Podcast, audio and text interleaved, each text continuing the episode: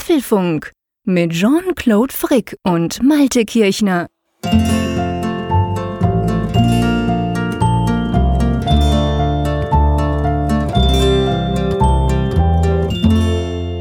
Apfelfunk 93, aufgenommen am Mittwoch, 6. Dezember. Es ist Nikolaustag und passend dazu gibt es auch drei Nikolaus-Geschenke. Das erste Geschenk ist, dass meine Stimme einigermaßen wieder da ist. Das freut mich persönlich, aber das freut vielleicht auch euch, denn so ist es dann eben möglich, dass der Apfelfunk pünktlich erscheint. Das stand in dieser Woche leider ein bisschen auf der Kippe. Das ist wirklich Glück, dass die Gesundheit zurückgekehrt ist. Punkt zwei ist, wir sind Apple dankbar für das Nikolaus-Geschenk, dass wir in der zweiten Woche in Folge die Überschrift dieser Folge schon vorab geliefert bekommen haben. Aber dazu kommen wir später.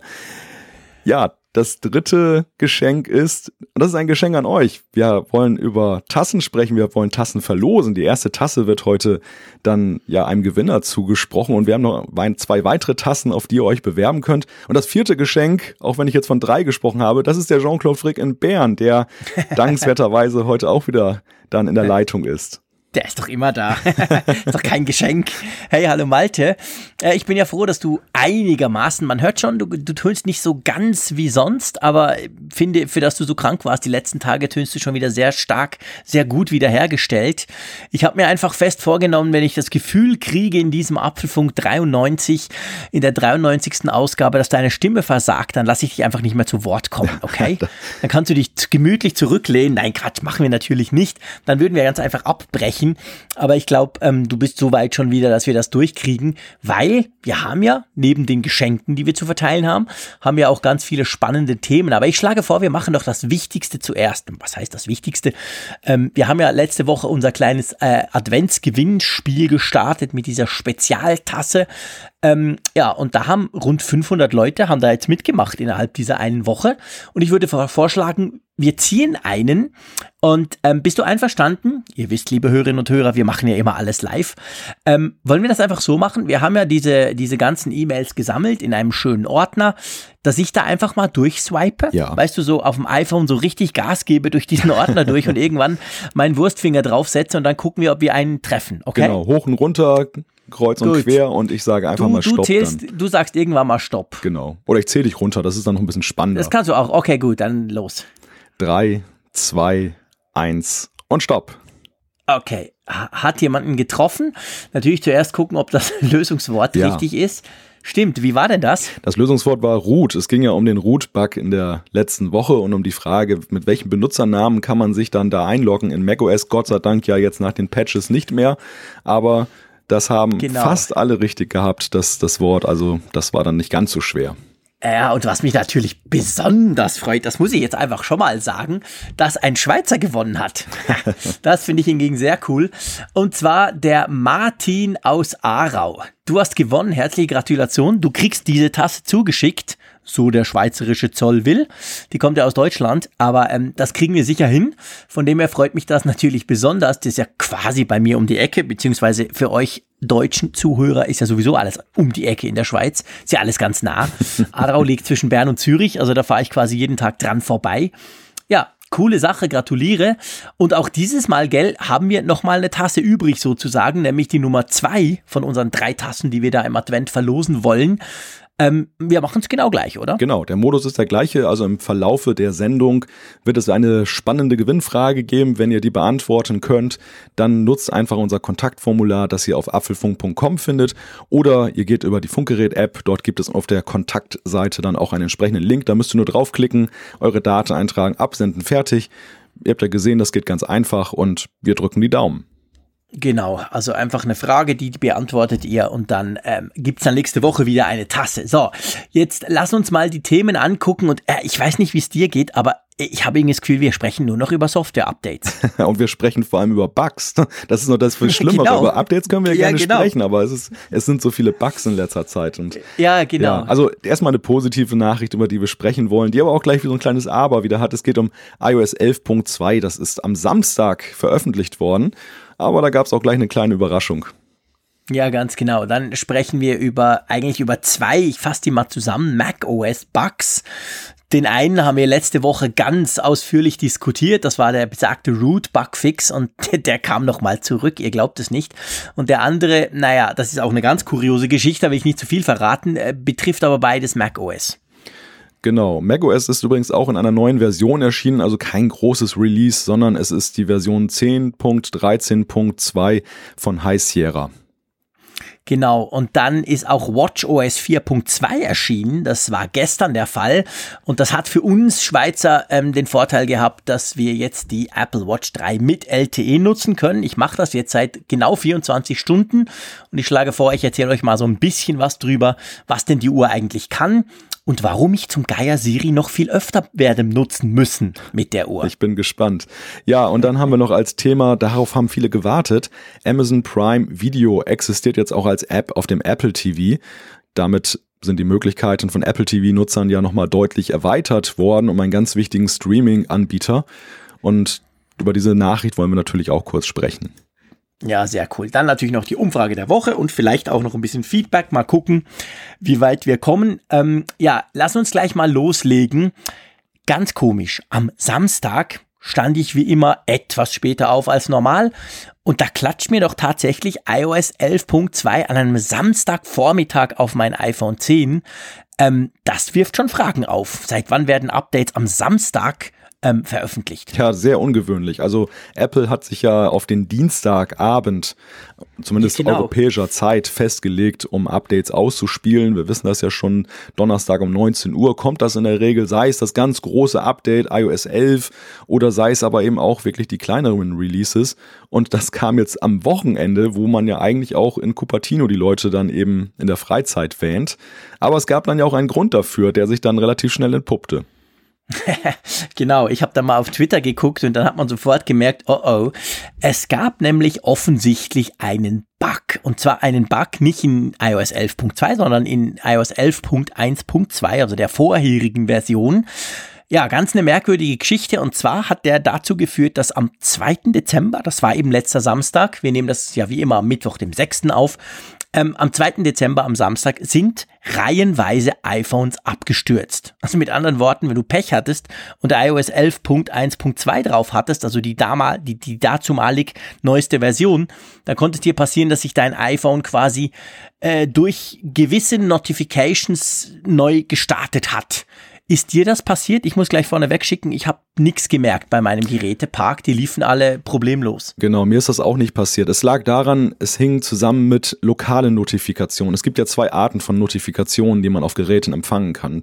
Einerseits gibt es die externen, das sind diejenigen zum Beispiel, dass ein Inhalteanbieter, beispielsweise jetzt eine Zeitung oder ein, ein Fernsehsender, aktuelle News, Breaking News rausschicken an die Leute. Das kommt von außen. Mhm. Funkgerät ist auch so ein Beispiel. Wir verschicken auch von außen dann die Infos auf, dass es neue äh, Episoden gibt oder neue Umfrage. Das schicken wir von außen auf eure Geräte. Und die andere Möglichkeit ist die, zum Beispiel bei Wecker-Apps ist das halt eigentlich der übliche Weg, dass man lokale Notifikationen macht. Also das Gerät selber verschickt diese Nachricht an sich selbst auf den Bildschirm und dort hakte ah. es wohl, dass dann eben aus welchen Gründen auch immer, und das ist für mich eigentlich das große Mysterium, der 2. Dezember dann absturzwürdig war. Äh, wir wissen ja, und das ist ja wirklich eine Geschichte, wir kommen dann nachher nochmal zu so einem Bug hier in dieser Apfelfunk-Ausgabe, aber wir wissen, Apple hat definitiv Probleme mit, mit gewissen Zeiten, mit Zeitumstellungen. Wir erinnern uns, jahrelang der Wecker ging dann nicht gleich unmittelbar nach der Zeitumstellung. Da waren immer solche Bugs drin und es gab es ja auch schon, dass bei irgendwelchen Datentermin plötzlich irgendwas nicht geht. Meistens war es zwar nur, ich sag mal, irgendeine subalterne App, die man vielleicht gar nicht so oft gebraucht hat, oder im schlimmsten Fall der Wecker. Dieses Mal ist gleich das ganze, das ganze ähm, Gerät gecrashed. Also crazy Sache, echt ganz merkwürdig. Und ich meine, Apple hat ja dadurch dann, die haben das natürlich gemerkt, das wurde ihm gemeldet. Und dann haben sie eigentlich, kann man sagen, den Release von iOS 11.2 vorgezogen, weil die hatten am Freitag also am Tag vorher habe ich auf meinem iPhone 8 Plus, habe ich mir iOS 11.2 Beta 6 draufgeladen. Die kam gerade am Freitagabend, also wahrscheinlich ungefähr 18 Stunden bevor dann der Release wirklich kam. Und das war aber schon eine Goldmaster. Also ich habe dann gemerkt, okay, Beta 6 ist plötzlich 2 Gigabyte groß. Das deutet immer darauf hin, dass die Version eigentlich fertig ist. Ja, und dann sahen sie sich offensichtlich gezwungen, dass sie iOS 11.2 quasi ja, zu früh eigentlich veröffentlichen mussten, oder? Ja, in gewisser Weise. Also es war sozusagen Rettung in letzter Sekunde, um das dann nicht eskalieren zu lassen. Und wenn man bedenkt, dass wir eine Woche vorher über den Root-Bug gesprochen haben an dieser Stelle, der ja nun auch kolossale Auswirkungen hatte, dann muss man sagen, das mutiert ja so richtig zur Serie mittlerweile. Ja, das war ganz eine schlechte Woche, die letzte Woche für Apple, was Software Security und überhaupt Software Stabilität anbelangt. Aber gut, jetzt haben wir iOS 11.2, also empfehle ich sowieso zu installieren. Lass uns mal drüber sprechen, was denn da neu ist. Da ist ja doch, neben eben diesen Bugfixes, ist ja doch so das eine oder andere ein bisschen neu oder verändert. Ja, also der Wirkungskreis ist was die großen Features angeht, relativ klein je nachdem, was man nutzt, aber ich denke mal, die, die wenigsten wird es betreffen. Aber es sind so kleine Dinge auch noch drin, die jedermann auch sehen kann und nutzen kann und vielleicht gut oder schlecht findet. Sprechen wir erstmal über die großen Sachen. Das, das eine mhm. ist, und das ist für uns Deutschen natürlich ja sowieso ein Wehmutsthema, Apple Pay Cash. ja gut, seien wir ehrlich, das ist auch für uns Schweizer im Moment ein Wehmutsthema. Wir haben zwar Apple Pay, aber Apple Pay Cash gibt's bisher nur in den USA. Witzige Side Note übrigens, Apple hatte tatsächlich vor, das am Dienstag zu releasen, iOS 11.2. Sie haben es einfach auf den Samstag vorgezogen wegen dem Bug, weil Apple Pay Cash ging am Wochenende noch nicht in den USA. Das geht erst seit gestern Abend. Also offensichtlich wurden die ganzen Serversysteme so, so vorbereitet, dass der Release ganz normal hätte am Dienstagabend laufen sollen inklusive der Möglichkeit, per Apple Pay Cash quasi zum Beispiel über iMessage einander Geld zu überweisen. Und dann mussten sie iOS 11.2 vorziehen am Samstag. Und da konnte man am Sonntag und am Montag schon Einzelne lesen, die geschrieben haben, ja komisch, aber Apple Pay Cash geht doch gar nicht. Dabei steht es eigentlich in den Release Notes dick drin. Ja, also das geht aber jetzt in den USA. Da kann man sich jetzt zum Beispiel über iMessage Geld überweisen. Funktioniert aber auch bei uns in der Schweiz und bei, in den anderen Ländern in Europa, die Apple Pay schon haben, bisher noch nicht. Ja, ja, aber ist in der Tat so ein Kuriosum und wurde ja gerade bei den amerikanischen Bloggern auch sehr negativ aufgenommen, dass ja. dann eben diese, diese Funktion dann fehlte und dass das Ganze auch ja kommunikationstechnisch ja auch mal wieder ein bisschen fragwürdig gelaufen ist. Also im Grunde jetzt so aus der Retrospektive, wir, wir verstehen jetzt, was da passiert ist und warum es so passiert ist. Aber in der Kommunikation hat man auch erstmal versucht, das irgendwie so, so durchzuziehen, hatte ich das Gefühl. Mhm. Und ja, es, es hinterlässt einen Eindruck, ich meine, wir bekommen ja auch Zuschriften zu dem Thema letzte Woche nach dem Root-Bug und ähm, jetzt diese Themen verstärken das ja nur noch, wo gesagt wird, ihr seid noch, ihr seid noch viel zu unkritisch, obwohl ich eigentlich finde, dass wir gar nicht unkritisch sind. Aber es, es ist, es, es erzeugt viel Frust da draußen. Also es ist wirklich so, dass, dass sehr viele Leute da Apple das schon sehr übel nehmen und, und man muss auch sagen, das läuft auch in der, in der Tat momentan sehr schlecht. Es läuft überstürzt. Also das ist jetzt ja schon die zweite 112 äh, Notfallaktion jetzt in einer Woche dann mit iOS 11.2 nach dem Root-Bug. Und da passieren einfach auch Dinge, wo man sagen muss, wie kann das sein? Also das sind eigentlich so Schlagzeilen, die wir mit Microsoft und Windows in der Vergangenheit äh, in, zu, ja, in Verbindung gebracht haben und die jetzt mit dem Namen Apple in Verbindung treten.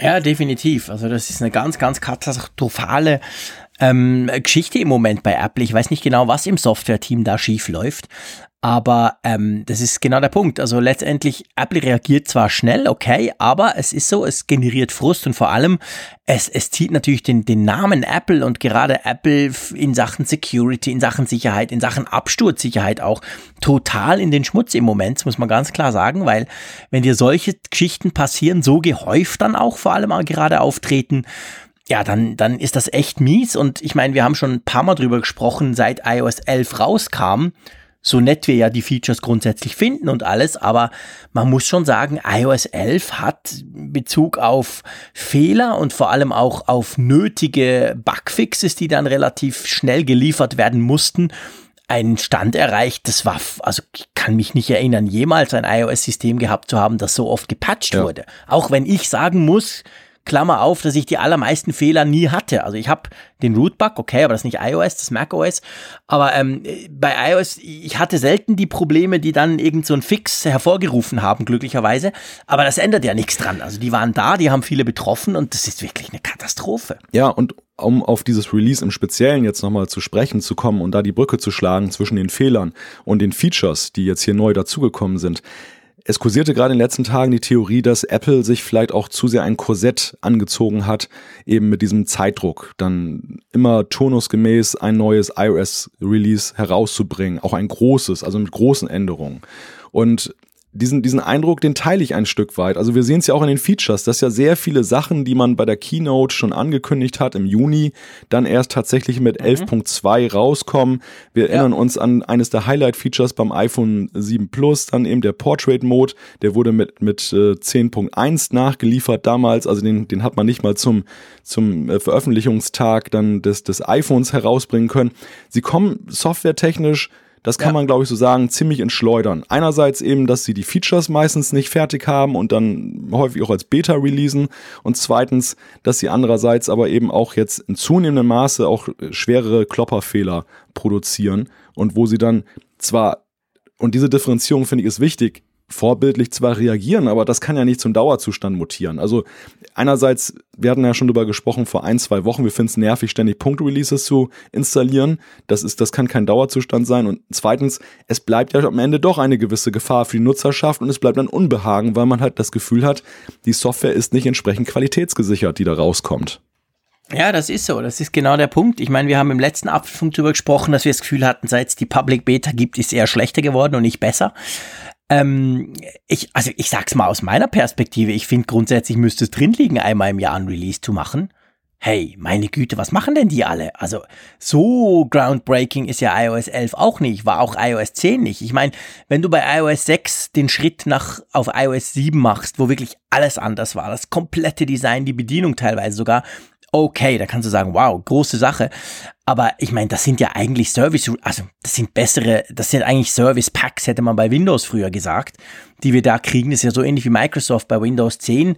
Das heißt ja immer Windows 10 und hinten dran ist es dann halt irgendein Frühlingsupdate oder ein Herbstupdate oder so, das einerseits Features bringt und ein bisschen was verändert. Also so riesig finde ich jetzt die Schritte nicht. Von hm. dem her gesehen finde ich jetzt nicht unbedingt, dass, dass, dass, dass das nicht möglich sein sollte, einmal pro Jahr sowas zu machen. Da gebe ich dir recht. Und es ist natürlich ja auch vor allem deshalb fragwürdig, weil Apple gleichzeitig erstens mal eine Riesenfirma ist, also unglaublich viel Personal hat. Zweitens ja das Personal in den letzten Jahren ja aufgewachsen ist. Es müsste eigentlich ja besser statt schlechter werden.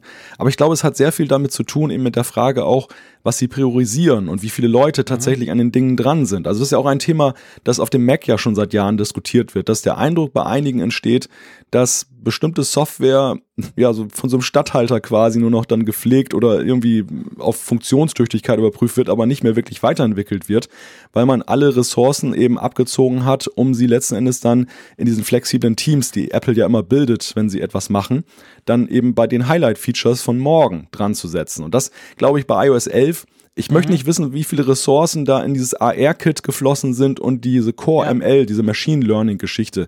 Beides ja, sag ich mal, sehr beeindruckende Techniken, auch sehr, aber auch sehr extrem komplizierte Techniken, die da entwickelt ja, wurden. Und sehr zukunftsgewandt halt. Genau. Ich sag's mal salopp, bringt mir im Moment noch wenig, kann in Zukunft mal eine Riesensache werden. Auch für Apple immer, wo man dann sagen wichtig. kann, damals hat man drauf aufgebaut, aber für mich im Moment, pff, merke ich nicht viel davon. Das ist schon so. Ja, und, und für Apple immanent wichtig. Also sie, sie, mhm. sie wissen, dass das eben letzten Endes dann das Alleinstellungsmerkmal der Zukunft sein könnte, sein wird, sein soll und ähm, setzen alles dran. Aber das darf halt nicht zu Lasten der, der sonstigen Qualität gehen. Da kann nicht sein, dass dann zum Beispiel so Grundbetriebssystem mit seinen Datumsfunktionen dann solche, sag ich mal, Auslaufzeiten hat, dass am 2. Ja. Dezember 2017 plötzlich die, die Welt ändert. Also wie so ein Weltuntergangskalender, möchte ich fast schon sagen. Und ja, äh, genau. wir kommen ja auch nachher noch auf einen anderen Bug zu sprechen, der ja auch im Zusammenhang mit macOS da aufgetreten ist. Der noch schräger also das, all, genau. all das ist sehr unbefriedigend im Moment, muss man einfach sagen. Und, und ähm, es macht doch keine Freude, über diese Themen zu sprechen. Deshalb lass uns doch einfach nochmal auf die weiteren Features von iOS ja, 11 genau, und 2 gucken. Genau, nee, ich meine, genau, das macht definitiv keinen Spaß. Also es hat ja schon noch ein paar kleine Features. Es gibt neue Wallpapers, okay, Live-Wallpapers, die sehen recht cool aus, finde ich.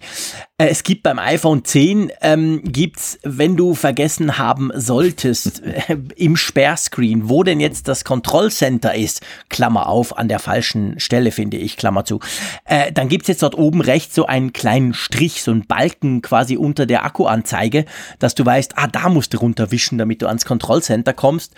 Äh, finde ich, äh, ist okay. Stört mich ehrlich gesagt nicht. Konnte auf Twitter mhm. schon Leute lesen, der blöde Balken stört. Da muss ich sagen, hey, der ist so klein, den siehst du kaum. Also, ah, naja.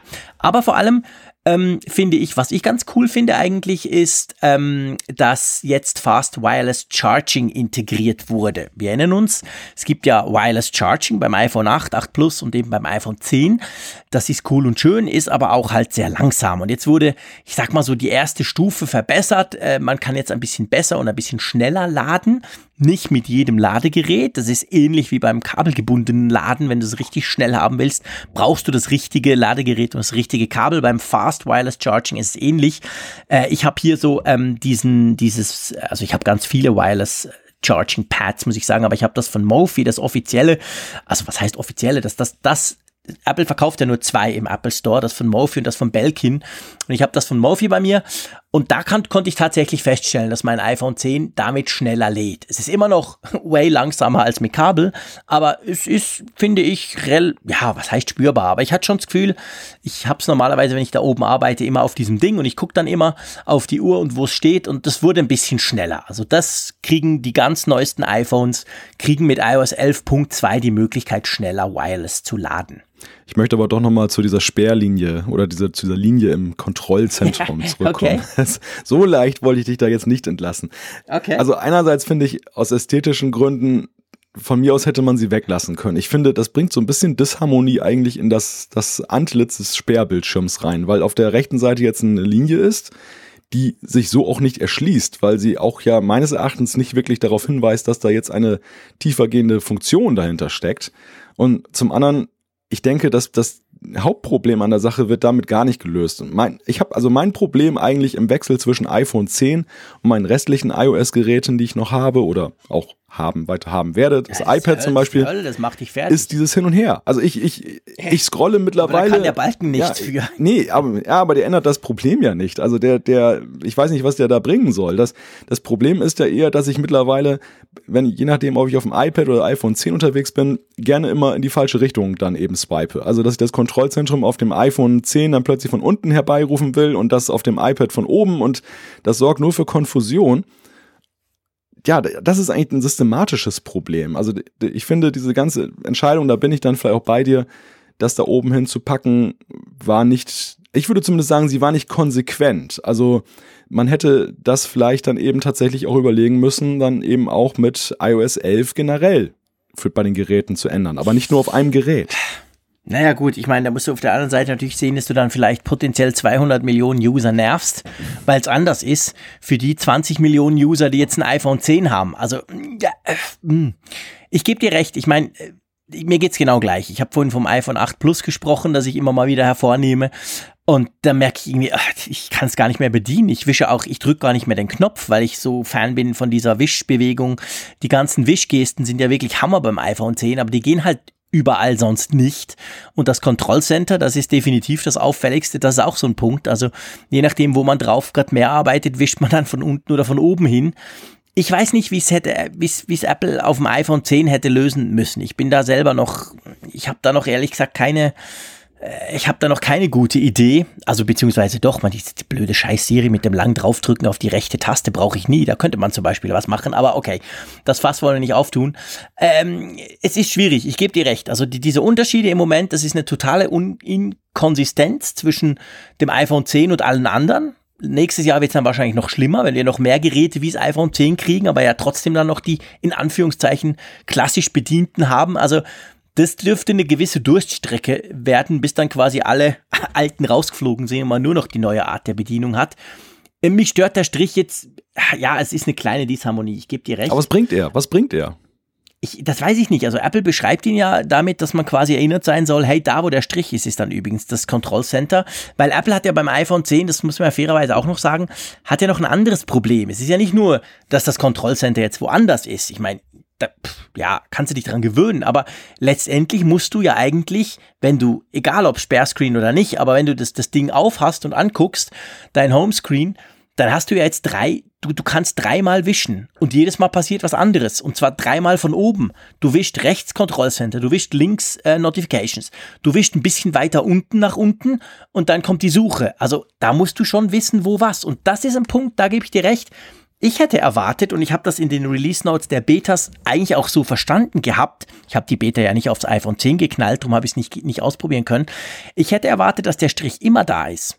quasi als permanente Erinnerung, hey, Control Center ist da, wo der Strich ist. Und nicht, dass er nur auf dem Sperrscreen ist, weil ich frage mich auch, äh, tust du auf dem Sperrscreen so oft das Kontrollcenter Ja. aufmachen? Ja, Ja. Sehr, sehr berechtigter Einwand. Also das, das finde ich ist dann auch so eine Inkonsequenz, dass man ihn eigentlich dort, wo er dann wahrscheinlich noch am, am meisten benötigt wird.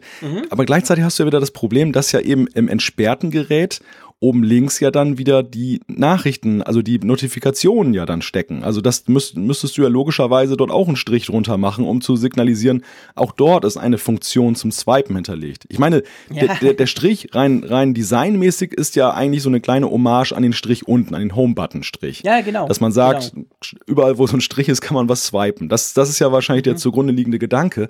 Aber jetzt einfach nur im Sperrscreen, also in einem Bildschirm von mehreren und an einer Stelle da jetzt einen Strich zu machen und woanders nicht, das schafft, das schafft doch an anderer Stelle wieder neue Probleme in meinen Augen. Ja, ja, es ist unlogisch. Äh, mich stört's nicht, ihr, ihr kennt mich, ich, mir fallen solche Dinge gar nicht groß auf. Ähm, da da wische ich drüber, im wahrsten Sinne des Wortes. Aber ja, es ist die Frage, was, was wollten sie damit eigentlich tun? Ähm, keine Ahnung. Auf jeden Fall, ich glaube, die, die, diese Inkonsistenzen, die werden wir noch lange diskutieren. Also mir geht's inzwischen schon beim Android so. Meine Güte, was ich da immer von unten nach oben wische, um irgendwie auf den Homescreen zu kommen, bis ich merke, in dem Moment, da sind ja diese On- On-Screen-Touch-Buttons drauf. Also es, ist, es hat mich recht verwirrt, aber eigentlich im Positiven, weil ich grundsätzlich sonst die Bedienung des iPhone 10 absolut mag. Lass uns doch mal kurz beim iOS 11.2 11.2 bleiben. Der Taschenrechner-Bug wurde gefixt. Kann man ja auch mal sagen, oder? Ja. Da haben wir lange drüber gelacht, über diese Idiotie. Der wurde jetzt gefixt. Man kann wieder ganz schnell tippen und ganz schnell rechnen. Und das Resultat ist das Richtige. Verschiedene Autokorrektur-Bugs, die, wo irgendwelche merkwürdigen Ersetzungen plötzlich passierten, wenn man was eingegeben hat, wurden auch gefixt.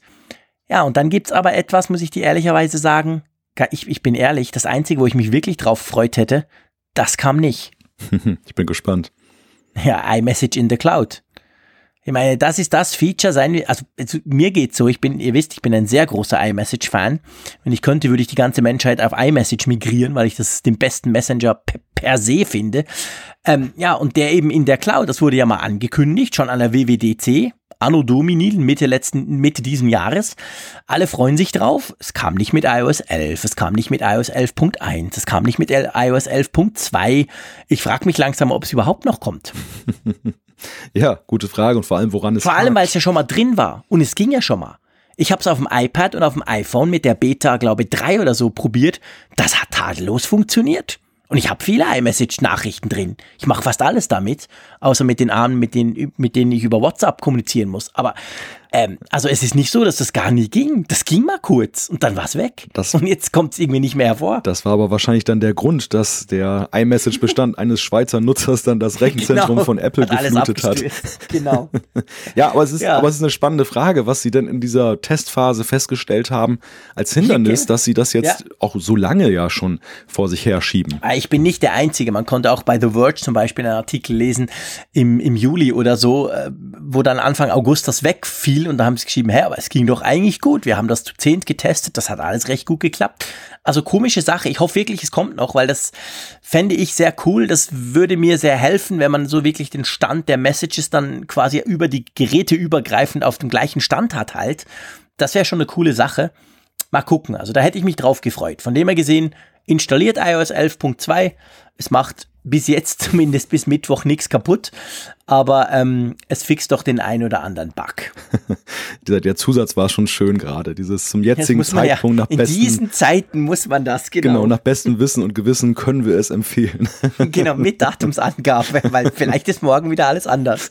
Wer weiß, am 7. Dezember crasht der Mist wieder. Na, das wollen wir nicht hoffen. Aber ähm, by the way, wir haben ja letzte Woche viel über den Root-Bug gesprochen. Dann während, also quasi kurz vor unserer Sendung, äh, kam ja dieser Bugfix rein, der, den ich mir ja nicht getraut habe, live auf meinem iMac während der Sendung zu installieren, aber es hat tatsächlich kein Reboot gebraucht. Ja, und dann konnte man lesen, dass wenn du Mac OS 10.13.1 installiert hast, wenn du das zum Beispiel vorher noch nicht drauf hattest, dann hast du den Security-Bug gekriegt. Danach hast du gedacht, oh ja, jetzt kann ich ja mal auf 10.3 13.1 gehen. Und das hat dann tatsächlich diesen Root-Bug wieder quasi ermöglicht. Also das hat den Bugfix weggewischt und hat das Ganze wieder aufgemacht. Ich meine, hey, what the hell? Die hätten doch 10.3 13.1, was war ja damals noch die aktuellste Version. Wir kommen da dazu, warum heute Abend wieder alles anders ist. Das hätten die doch auch fixen müssen. Wäre eigentlich naheliegend gewesen, ja. ja, wir waren ja voll des Lobes vergangene Woche für die ja, ja. prompte Reaktion von Apple und, und zu dem damaligen Zeitpunkt, so wie es sich darstellte, war das ja auch so. Aber es gab dann tatsächlich zwei Vorkommnisse dann unmittelbar danach, die einen daran auch schon wieder zweifeln lassen. Das eine ist eben das von dir beschriebene, Jean-Claude, dass sie das dann eben dann wieder selbst zurückgerollt haben. Man musste dann diesen Bugfix, glaube ich, nochmal einspielen und neu mhm. starten, mhm. dann war es dann richtig. Das zweite ist, dass äh, dieses erste Bugfix dann auch noch einige Nebenwirkungen hatte. Ich meine, das ist so eine Sache, die kann man erwarten. Es, es schien ja wirklich mit der heißen Nadel gestrickt ja, ja, zu sein. Stimmt. Und ich habe mich sowieso gewundert, dass das dann so nahtlos, weil es ja nun auch tief im System war. Berechtigung ist ja in, in Betriebssystemen sowieso mal eine ganz heiße Kiste, weil ja in äh, gut geschützten Betriebssystemen, und dazu zähle ich eigentlich macOS, dann ja eben sehr fein unterschieden wird zwischen dem, was dürfen Programme, auf welche Daten dürfen sie drauf und so weiter und so fort. Und dass man da so eine Root-Berechtigung mal eben zurücknimmt und dann passiert nichts, das fand ich bemerkenswert. So einfach war es aber doch nicht, weil nämlich bei den geteilten Daten, da sind dann wohl auch einige Berechtigungen flöten gegangen und einige waren dann nicht mehr so schnell arbeitsfähig. Das mhm. war dann so der Nebeneffekt dabei. Ja, genau. So im Netzwerk hast du dann plötzlich ganz übel Probleme gekriegt, wenn du das gemacht hattest. Ähm, ja, also du hast gesagt, heiße Nadel, das war heiße Nadel gestrickt, aber das hat offensichtlich nicht so ganz funktioniert. Aber egal, ob Mac OS 10, 13, 1 oder 2 oder 1 äh, oder, oder 0 und mit Security Patch, wie, wie und was auch immer. Es gibt noch einen anderen Bug, den ich ja ehrlich gesagt schon fast geil finde. ja, der ist doch wirklich, der ist wirklich einfallsreich. Es, ja, da musst du erst mal drauf kommen, genau. Es geht um den also Monat, es geht um den Monat 13 Bug. Jetzt fragt ihr euch 13 Monat, wie passt das zusammen? Nee, das passt natürlich gar nicht zusammen, denn das Jahr hat ja bekanntermaßen nur zwölf Monate. Aber Apple hat irgendwie in seiner Software kurzerhand einen 13. Monat eingeführt, der aber von der Software selber dann als ungültig dann angesehen wird. Oh Wunder, da ist nämlich eine sogenannte Out of Bounds Fehlermeldung, also out of bounds ist, man hat in so ein Array, äh, in dem man halt eine bestimmte Zahl von Werten hat. Und das Array mit den Namen für die Monate schätze ich, das geht nur bis zwölf, aber plötzlich kam dann irgendwie der Zuordner Monat 13 und Entwickler waren, glaube ich, die ersten, die davon berichtet haben. Die stellten dann nämlich in Xcode fest in ihrer Debugger-Konsole, dass dann plötzlich lauter Fehlermeldungen kamen.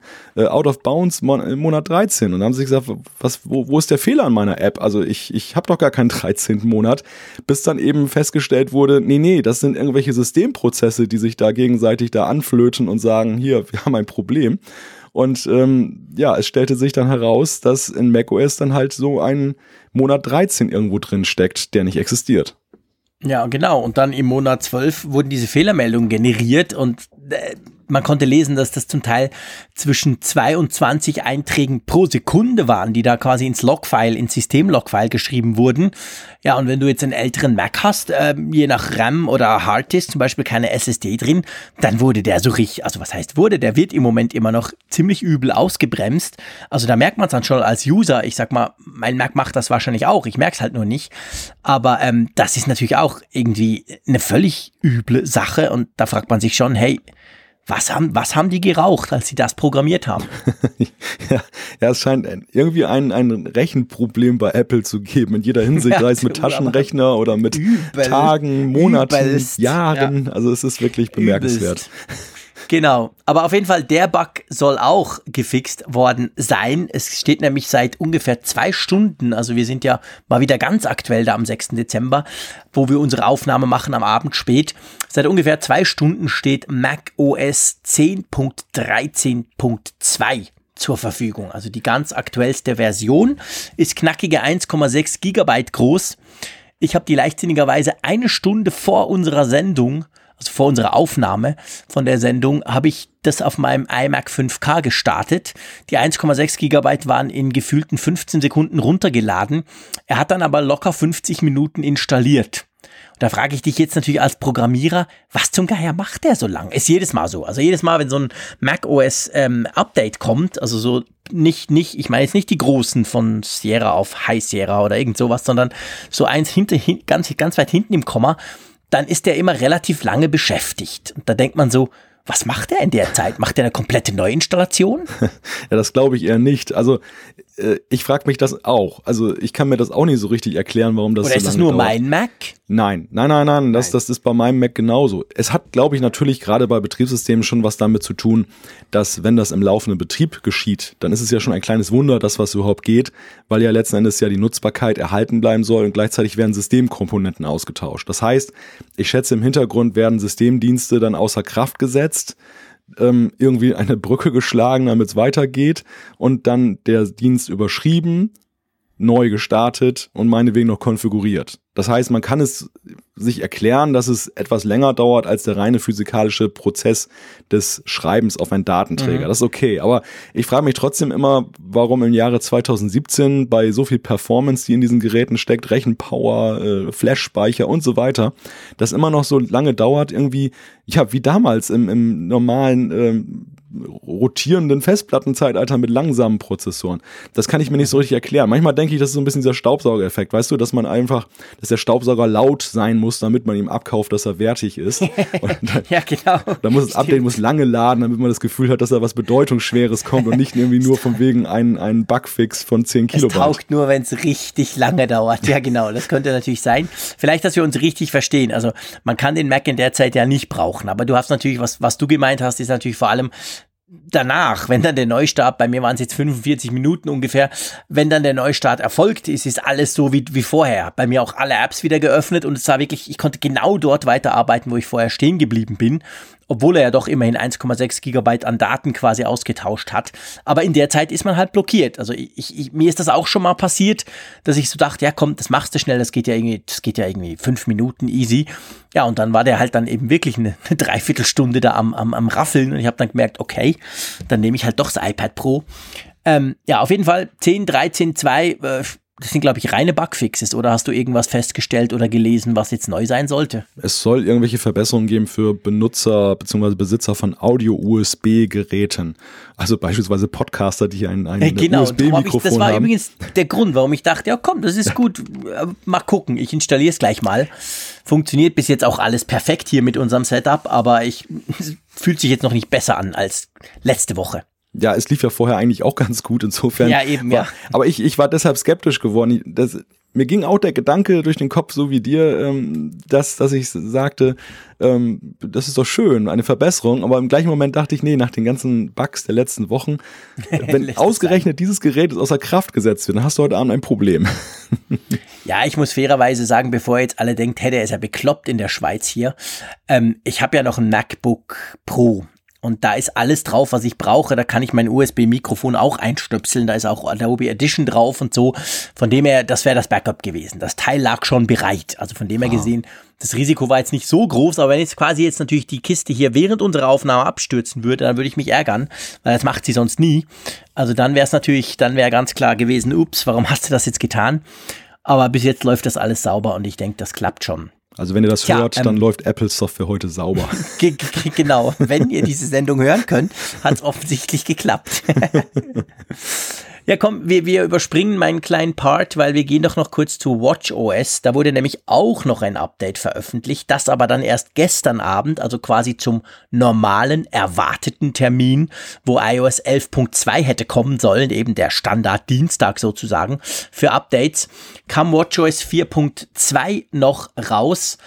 Ähm, ich weiß nicht, ist dir, hast du das schon auf deine Uhr geklatscht? Ich habe das heute Nacht auf meine Uhr installiert, während sie hier dann wie immer schön aufgeladen hat.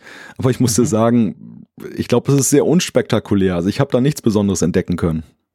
Ich auch nicht. Ich habe es auf meine, meine Apple Watch 3 mit LTE geknallt. Für uns Schweizer war das die Voraussetzung, dass wir die dann eben mit LTE nutzen können. Von dem her war ich natürlich gestern äh, total äh, motiviert, das gleich drauf zu spielen. Aber ich habe auch überhaupt keinen Unterschied gemerkt. Also WatchOS 4 ähm, Punkt 1 war ja eine größere Geschichte, da kam ja, kam ja diese Radio-App und, und, und Apple Music und so, so ein bisschen drauf. Und jetzt aber ähm, ist eigentlich ein reines, sag ich mal, ein reines Bugfix-Release, wobei ich sagen muss, dass ja das WatchOS bei mir eigentlich immer extrem gut läuft. Ich kann mich nicht erinnern, dass die Apple Watch überhaupt mal abgestürzt wäre. Kann die das? Ist bei, ich glaube, die stürzt nie ab, oder? Nein, also ist, ist mir auch noch nicht unterlaufen. Das kann die nicht.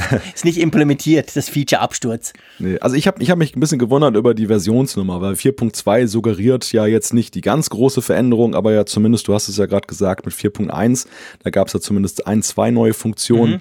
und jetzt gibt's gar nichts. Ist aber insofern erklärbar, weil in Amerika ist es die Vorbereitung, so las man, für Apple Pay Cash, also dass das auch auf genau. der Uhr da ist und insofern ist das natürlich dort ein Highlight-Feature. Hier merkt man nichts davon, aber man kann ja jetzt nicht international verschiedene Versionsnummern machen, weil wir Europäer dann halt am Klar. langen Ende der Leitung sitzen. Klar, kommen wir gleich bei diesem Aufwasch an diesem Update Dienstag sind, tvOS 11.2 kam nämlich auch noch raus. Und das hat eine Neuerung gebracht. Ich, ich ich sag das einfach mal, wenn du ein 4K Apple TV hast, Klammer auf, habe ich mir letztens gekauft, Klammer zu, ähm, dann kann der jetzt neu, bisher war es so, dass du da bei 4K musstest du das alles granular einstellen, HDR oder nicht HDR oder welches Dolby und wie und was. Und je nach Film hat es dann einfach immer so abgespielt, wie du es quasi äh, eingestellt hattest.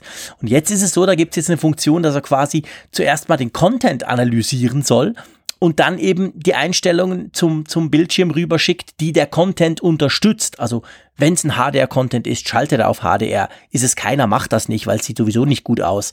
Äh, beim Audio das gleiche. Also so quasi eine Automatikeinstellung, weil ich war erstaunt, als ich meinen Apple TV 4K installiert habe, habe ich gemerkt, ich habe mich noch nie beim Apple TV irgendwie mit HDMI-Settings und mit irgendwelchen Einstellungen rumgeprügelt. Kabel einstecken, Bild ist da, geht.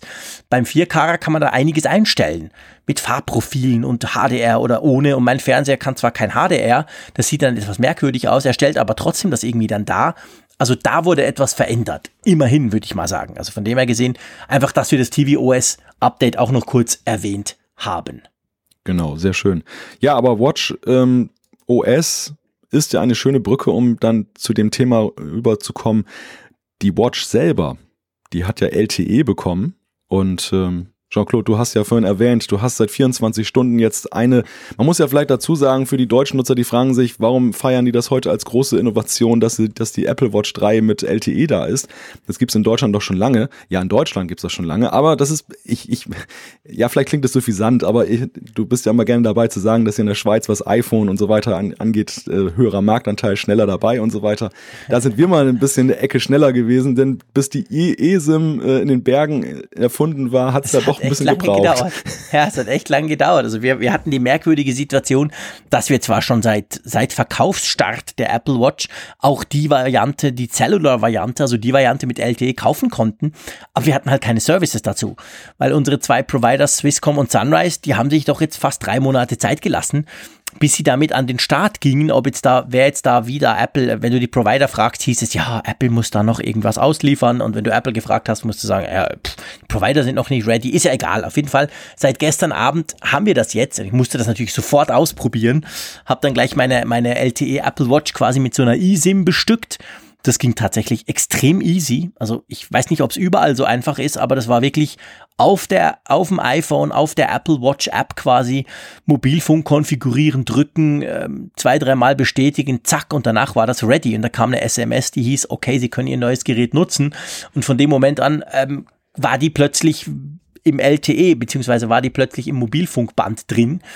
Ja, ich habe das jetzt heute ausprobiert. Ich bin also tatsächlich mal ohne iPhone äh, bin ich mal einkaufen gegangen. Das würde ich ja nie tun. Ich sage meiner Frau immer, ich vergesse wahrscheinlich eher meine Hosen und Unterhosen, als dass ich mein iPhone vergesse, wenn ich aus dem Haus laufe. Aber ich dachte, muss es ja mal probieren. Und da hat tatsächlich dann auch gleich das Telefon geläutet. Ihr wisst, Klammer auf, ich Dinosaurier telefoniere noch viel am Tag, Klammer zu. Ja, und da hat tatsächlich dann gleich jemand angerufen. Und dann habe ich das dann vor dem, ähm, vor dem Einkaufsgeschäft, habe ich dann mit ihm telefoniert über die Uhr kam mir zwar relativ dämlich vor, aber er hat nichts gemerkt. Ich habe ihn dann am Ende des Gesprächs gefragt, und ist dir irgendwas aufgefallen? So quasi äh, Freisprecheinrichtung, Auto, bin ich unterwegs oder so? Nee, dem ist überhaupt nichts aufgefallen. Also der fand das Töne wie immer. Ähm, und ich habe ihn eigentlich auch relativ gut gehört. Ich hatte aber die AirPods nicht dabei. Wäre natürlich wahrscheinlich sinnvoller zu telefonieren mit den AirPods. Aber auf jeden Fall, das geht. Ich habe diverse iMessages bekommen. Ihr wisst, ich nutze iMessage. Ähm, das hat auch super geklappt die E-Mail-App, die, die tut auch, ich weiß nicht, ob man das einstellen kann, die tut frisch fröhlich alle E-Mails runterladen.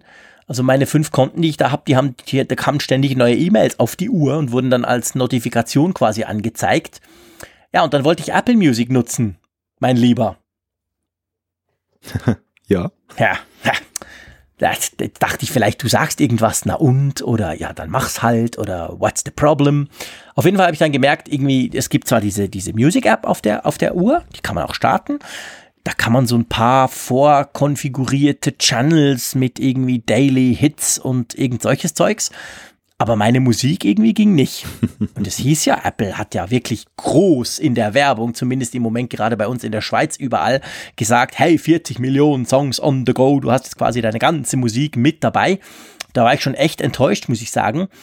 Ähm, dachte dann, okay, ich mache was falsch, bin nach Hause, noch mit der, mit der Apple Watch, also auf der, auf der, auf dem iPhone rumgeknickt mit der, mit der App irgendwie, das sah aus wie früher. Man kann da Playlist synchronisieren, man kann Titel draufladen. Da dachte ich, ja, das ist völlig uncool, das will ich ja nicht. Ich will ja quasi on the go über LTE Streaming, hallo.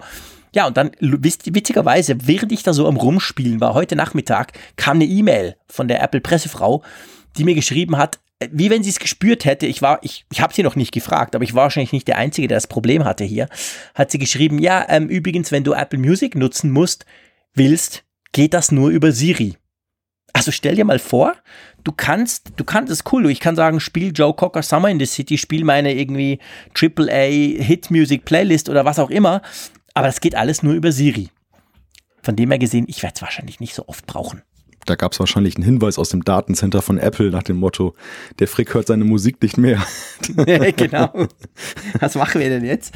Ja, also da bin ich ein bisschen enttäuscht. Aber gut, ihr kennt mich und Siri, das passt einfach noch nicht. Mhm. Von dem her gesehen, ähm, ja, klar, ich meine, es ist sowieso die Frage, ob es ist sowieso mehr für Sportler, wenn du rumrennst und das Ganze quasi mit den AirPods zusammen dann hören willst und das iPhone zu Hause lässt. Also ich brauche das jetzt dafür nicht unbedingt, aber ich dachte schon, hey, hätte man auch anders lösen können. Ja, ja, sicherlich, man hätte es anders lösen können, aber ich finde so, da habe ich wiederum Sympathien für, für die Vorgehensweise von Apple da, weil nämlich letztendlich das Bedienkonzept ist ja konsequent. Also die, die Watch als ultramobiles Device sozusagen, das ähm, jetzt kein oder ja schon ein Touchbildschirm hat, aber eben nicht den als primäre Eingabequelle betrachtet. Ja. Da ist es natürlich konsequent zu sagen, dass Siri dann eben für diese Steuerung dann eingesetzt wird und dass sie das mobil dann eben auch kann, ist ja auch eine große Errungenschaft.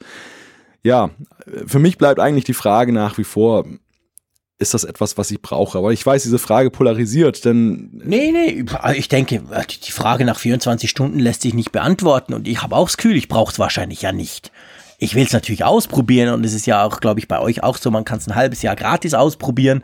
Danach kostet es bei uns in der Schweiz dann fünf Frankli, je nach Provider pro Monat.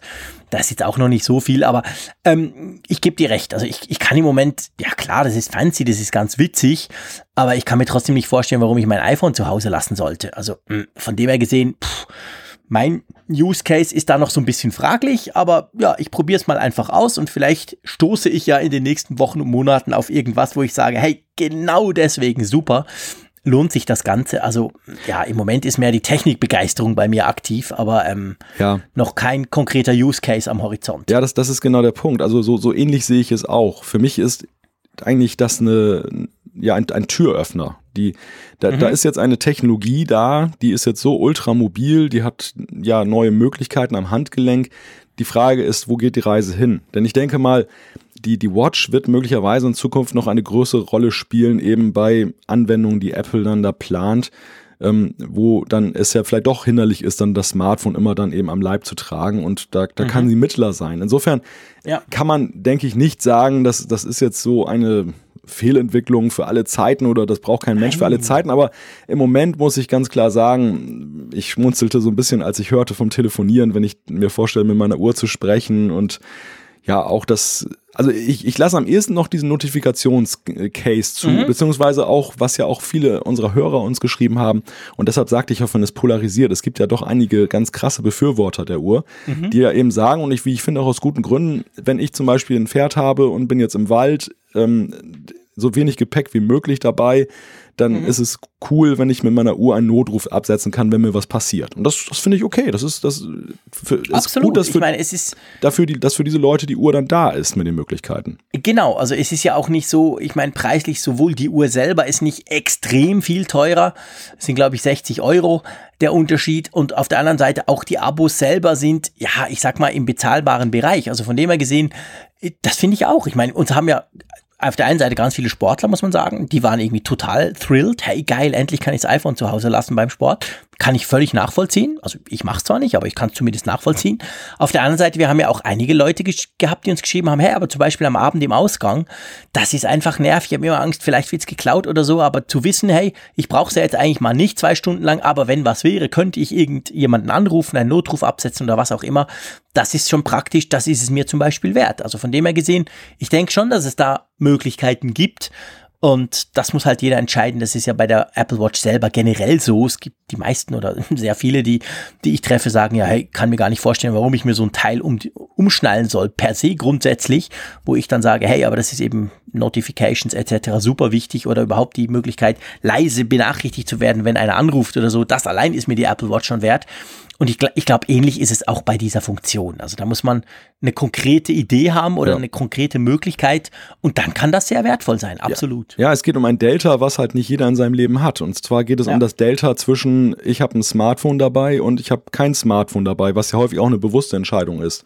Und genau. wenn, wenn es da ein Delta gibt, im Sinne von, ich will trotzdem mobil erreichbar sein, ja, dann ist es eine gute Sache und dann, dann rentieren sich auch diese Mehrkosten, die man hat dann pro Monat. Aber wenn ja. es um eine Eventualität geht, die bestenfalls einmal im Jahr vorkommt oder eigentlich nie wirklich vorkommt, ja, dann muss man sich wirklich überlegen, gerade, also ich, weniger wegen der Differenz beim Hardwarepreis, das sehe ich noch als mhm. das kleinere Problem an. Aber eigentlich, selbst wenn es nur fünf Euro im Monat sind, die man mehr bezahlt für so eine eSIM dann, also diese Option, mhm, genau. Es ist halt rausgeschmissenes Geld, wenn man es nie nutzt. Ja, logisch, klar. Nein, nee, definitiv. Also das muss man, das muss man definitiv nicht haben. Und wie lange ich es dann habe oder ob ich es dann noch habe nach sechs Monaten, wenn dann die Swisscom klopft und sagt, so, jetzt wollen wir Kohle von dir, das ist dann definitiv eine Frage. Das gilt es jetzt mal auszuprobieren. Gut, ähm, ich wollte einfach, ich dachte, ich war so begeistert, weil ich das natürlich eben technisch gesehen ist das schon ganz spannend, was man da machen kann. Drum haben wir das hier reingebracht in den Apfelfunk 93. Eine andere Sache betrifft wahrscheinlich deutlich mehr Leute. Genau, es geht um Amazon Prime Video. Der Streaming-Dienst ist jetzt auch auf dem Apple TV erschienen. In 100 Ländern ist die App heute veröffentlicht worden und es ist ja sehr lange darauf gewartet worden. Es, es gab in den letzten Wochen immer wieder Berichte darüber, dass Amazon ihr Versprechen in diesem Jahr das rauszubringen vielleicht nicht einhalten könnten. Dann gab es vor ein paar Tagen eine Nachfrage an einen Pressesprecher, der dann sagte, nein, nein, dieses Jahr erscheint die App noch. Und wenn man weiß, dass Apple zwischen dem 23. und 27. immer den App Store dicht macht für die Weihnachtspause, ja, dann reduzierte sich das denkbare Zeitfenster doch auf einen sehr kurzen Zeitraum und tatsächlich zum Nikolaus gab es dann passend dann die App in den Stiefel. Und das dürfte genau. ja vor allem dich jetzt freuen, denke ich, Jean-Claude, oder? Ja gut, ich schaue ja praktisch nie Fernsehen, aber beziehungsweise wenn dann Netflix und da habe ich ja schon eine App drauf und ehrlich gesagt meistens sogar auf meinem Mac gucke ich dann irgendeine Serie und gar nicht unbedingt unten am Fernseher. Ähm, aber ja, ich, ich meine, die Möglichkeiten steigen dadurch, das ist total cool. Und wie gesagt, wir hatten Netflix schon immer und ewig, gefühlt zumindest auf dem Apple TV. Jetzt haben wir mit Amazon Prime Video quasi den großen Konkurrenten auch noch da, das ist eine saubere Sache. Also ich bin immer für Auswahl. Ich selber bin nur in Anführungszeichen normaler Amazon Prime Kunde. Ich weiß gar nicht, ob ich das nutzen könnte. Ihr seht, ich, ich gucke wirklich, wenn dann nur ein bisschen Netflix und, und eigentlich sonst nie. Aber auf jeden Fall, ja, super Sache. Also das, das ist schön, ist das jetzt drauf, beziehungsweise kann man sich das drauf installieren aus dem App Store. Ähm, ja, cool. Da kann man zum Beispiel, ah, sti hey, stimmt gar nicht. Ich erzähle da, ich erzähle da, ich gucke das nie. Ich gucke natürlich die Grand Tour. Natürlich, logisch diese Autosendung, die früher ja ähm, Top Gear hieß, bei BBC läuft. Kennst du die? Habe ich schon mal von gehört, aber gesehen habe so ich sie die, noch nie. Die, die, die, die drei Freaks, diese drei unglaublich coolen, witzigen Moderatoren, die, die so alles nicht ernst nehmen, die waren ja, die haben das früher auf BBC gemacht, war ja eine weltweit unglaublich große Marke, sind dann, also er, der, der David Hammond hat sie, also beziehungsweise die, die, das, das, das ging irgendwie schief, er hat sich da dumm benommen, der, die Hauptfigur, und der wurde dann rausgeknallt von BBC, worauf dann die beiden anderen fanden, ja, pff, dann gehen wir auch. Da kam Amazon hat gesagt, hey, Freunde, macht das doch bei uns. Und das nennt sich jetzt eben The Grand Tour, ist so eine Art Autosendung eigentlich aber ich sag mal mit witzigen Dingen. Es geht nicht nur um Autotesten, es geht natürlich auch darum, die toll, tollsten, geilsten, neuesten Autos irgendwo in schönen Locations rumzufahren. Aber das ist sehr witzig gemacht. Und das, das ist zum Beispiel was, was ich tatsächlich gucke, was ich sogar mit meinem Standard Prime Account offensichtlich gucken kann. Sonst wüsste ich es ja nicht. Ja, das kann ich jetzt auf dem Fernsehen gucken. Das ist nicht schlecht. Aber wenn das jetzt keine Ironie ist, dass der Moderator, der von sich sagt, dass er kein Fernsehen guckt, einerseits derjenige von den beiden ist, der das aktuelle Apple TV für K besitzt und zweitens hier noch einen Serientipp dann weitergibt. Hey, Technik, mein Freund, ich musste das doch ausprobieren. Ah, okay, okay. nee, ich sag's dir, ich habe ich hab schon, schon lange so einen Samsung 4K-Fernseher den habe ich mal in so einer, es war nicht Black Friday, es war irgendwie vor der EM, glaube ich, gab so wirklich tolle Angebote. Dachte, ja komm, jetzt rüstest du mal auf. Ich meine, die PlayStation sieht daran nicht besser aus. Da müsstest du ja die PlayStation Pro haben, 4K. Also ich habe zwar einen 4K-Fernseher, aber ich habe nichts, was den mit 4K bespielt. Schon seit zwei Jahren nicht. Und jetzt dachte ich mir, hey komm, jetzt, jetzt, jetzt musst du einfach irgendeine Kiste anschließen, dass du mal siehst, ob der Fernseher das überhaupt kann. Darum habe ich mir diesen Apple TV geholt und meine Kids gucken ab und zu mal, mal was dort drauf, aber ich gebe dir recht, also es ist wirklich eigentlich Perlen vor die Säue. Aber ich dachte mir, ich leiste mir das. Es interessiert mich. Aber jetzt hast du ja, gesehen. Aber jetzt hast du ja diese fantastischen 4K Wallpapers, auch von denen alle sprechen. Ja, aber die sehen schon geil aus. Ja. Also das ist schon, ja. Also Ja. ich meine, ich würde die nie einfach im Wohnzimmer laufen lassen. Ja, ich habe ja nicht aber die sehen schon, boah, also die sind schon, ja. Ich- da muss ich sagen, das sieht schon wahnsinnig geil aus. Ich habe ja nicht mal einen 4K-Fernseher und ich bin derjenige von uns beiden, der wahrscheinlich viel mehr Serien guckt. ja, wahrscheinlich.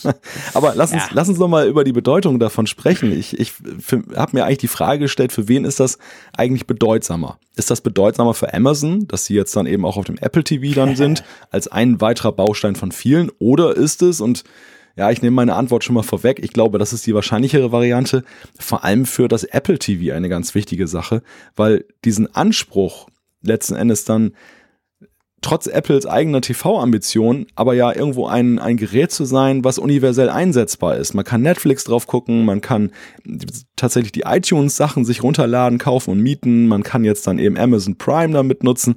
Das ist ja eigentlich eine fantastische Geschichte, weil ja viele andere Hersteller, die in diesem Set-Top-Box-Business unterwegs sind, ja meistens auf ihr eigenes Produkt erstmal fokussiert sind.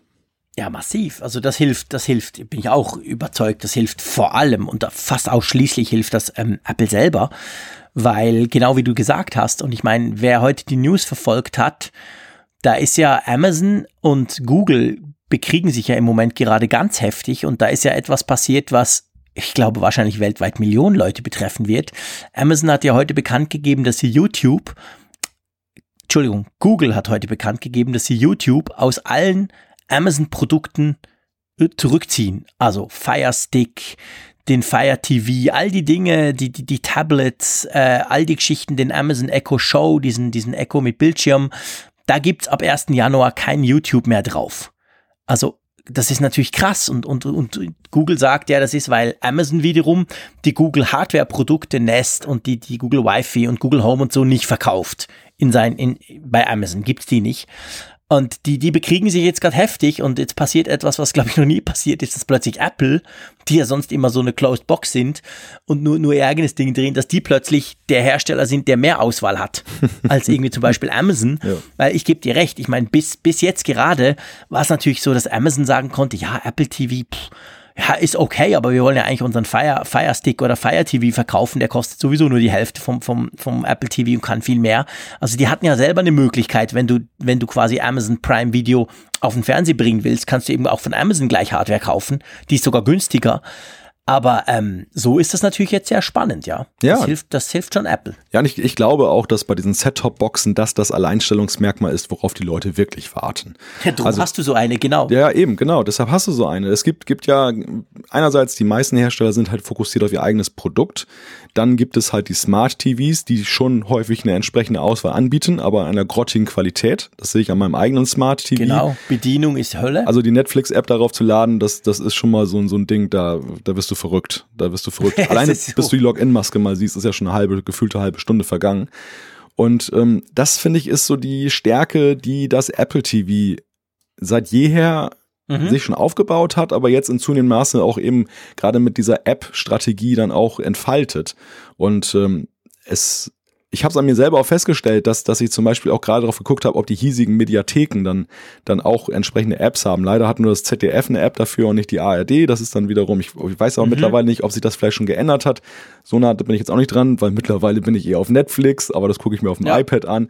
Also es ist auf jeden Fall ein, ein Thema, das ähm, sehr wichtig ist und wo Apple sich jetzt dann vielleicht auch indirekt, aber jetzt auf jeden Fall mit zwei Bausteinen, dass jetzt Amazon Prime da ist und dass andererseits eben die beiden anderen sich da gerade streiten, dann der lachende Dritte ist.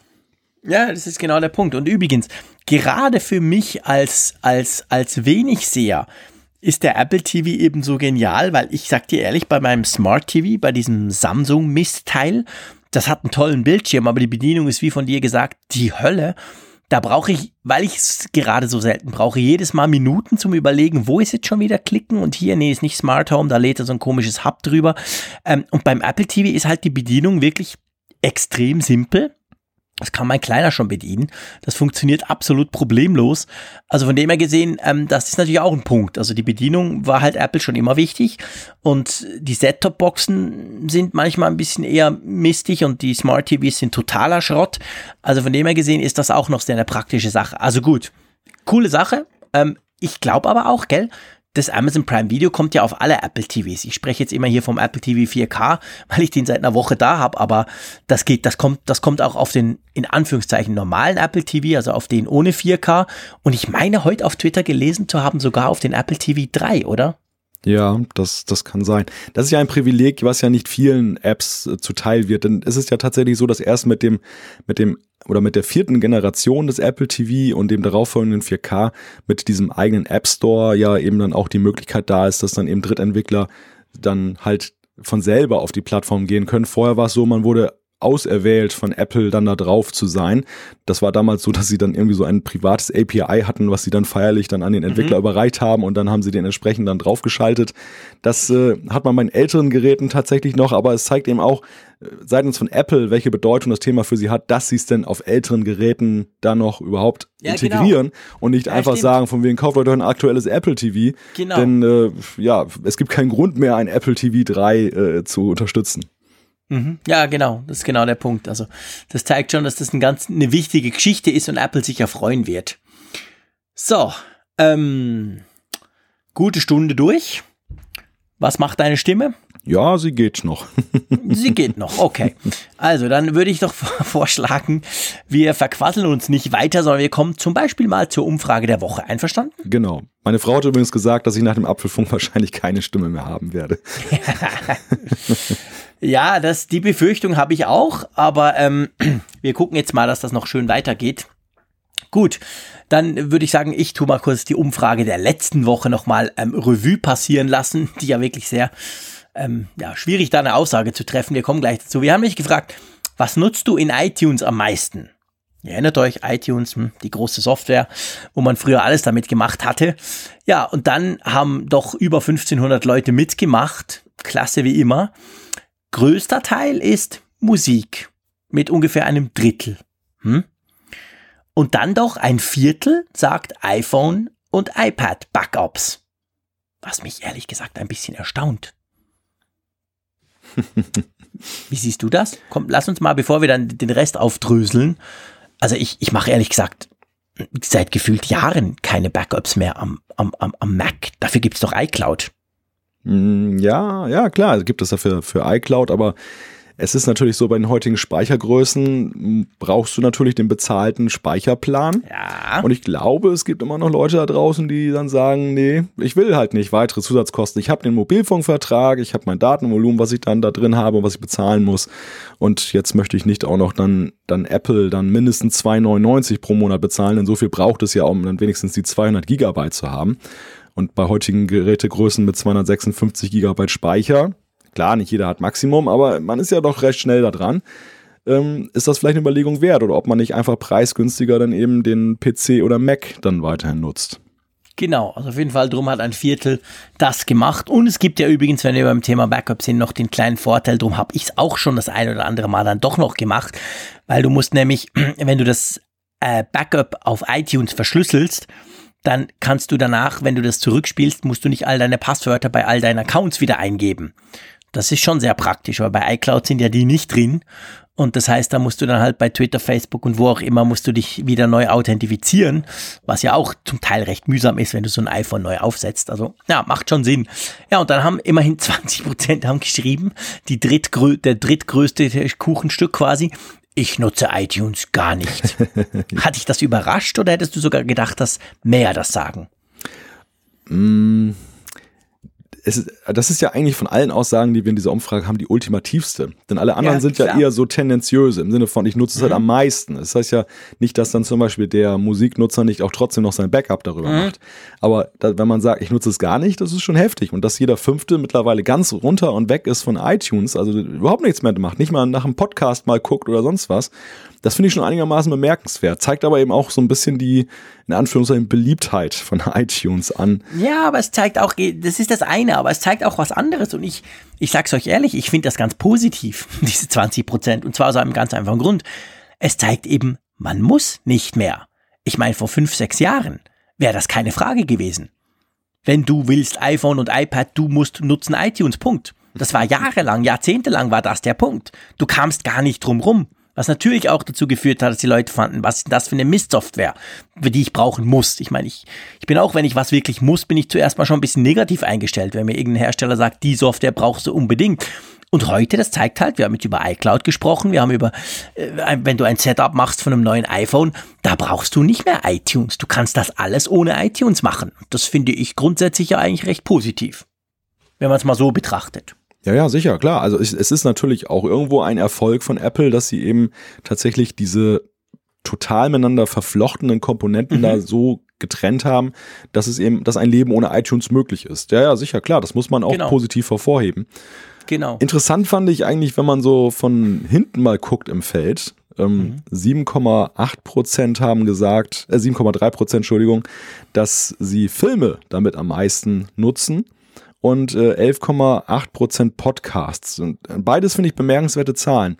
Filme einerseits finde ich bemerkenswert. Gut, ich meine, man guckt ja selten wahrscheinlich Filme auf dem Rechner. Obwohl ich, ich das. oh, doch, angewiesen ausgeschlossen. Ich gucke praktisch nur Filme auf meinem iMac.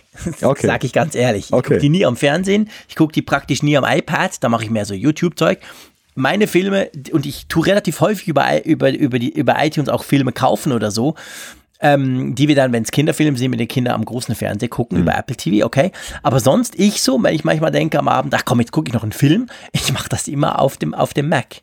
Hm, so hat mich das erstaunt. Ich hätte gedacht, das seien mehr. Ja, gut, dass das, das, das, also, dass es mehr sind, in Anführungszeichen, aber ich, ich denke eigentlich eher, für mich stellte sich die Frage, ist, sind denn die Filme überhaupt gut repräsentiert in dieser, dieser App, die ja eher so unter dem Label Tunes, also Musik läuft? Es zeigt sich ja ganz klar, dass ja mit dem größten Teil der, der Nutzer, die dafür gestimmt haben, dass sie gesagt haben, ich nutze es am meisten für Musik, dass iTunes ja nach wie vor seine Hauptfunktion vor allem nachkommt. Musik zählt dazu, Podcasts zählen da ja auch im weitesten Feld dazu und halt diese ganze iPhone- und iPad-Backup-Geschichte, okay, die ist ja nun mal auch elementarer Bestandteil, mhm. aber die Filme, ob es dann nicht eher eine TV- und Film-App noch bräuchte auf dem Mac, um, ja, um das, das so ein bisschen zu pushen. Genau, vielleicht. um das zu exponieren. Denn am Ende ist es ja eher so, also ich gucke zwar nicht die Filme jetzt auf dem, auf dem Mac, aber ich suche sie durchaus dort aus, weil es natürlich ja. angenehmer ist. Und da sehe ich dann Klar. auch den Link zu den Podcasts.